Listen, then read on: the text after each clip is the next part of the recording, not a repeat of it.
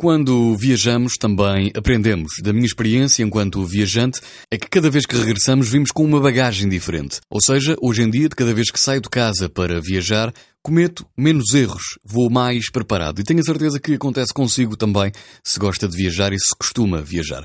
Se está a pensar em fazer uma grande viagem, pode ficar também com algumas dicas de preparação. Por exemplo, aprender a dizer olá e obrigado na língua local, conservar sempre de 30 a 50 euros em dinheiro guardados num lugar seguro da sua mochila, uh, tenha sempre tempo para se sentar um bocadinho e apreciar a vida local uh, do sítio ou do destino para onde vai.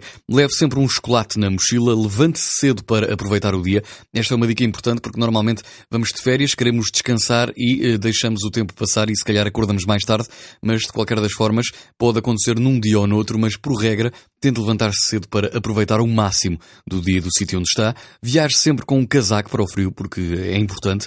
Faça amigos entre a população local. É muito importante conhecer a cultura e as pessoas do sítio onde está. Sorria várias vezes ao dia, acredito que ajuda e bastante. Leve um livro para ler, caso faça uma viagem longa de autocarro ou mesmo de comboio.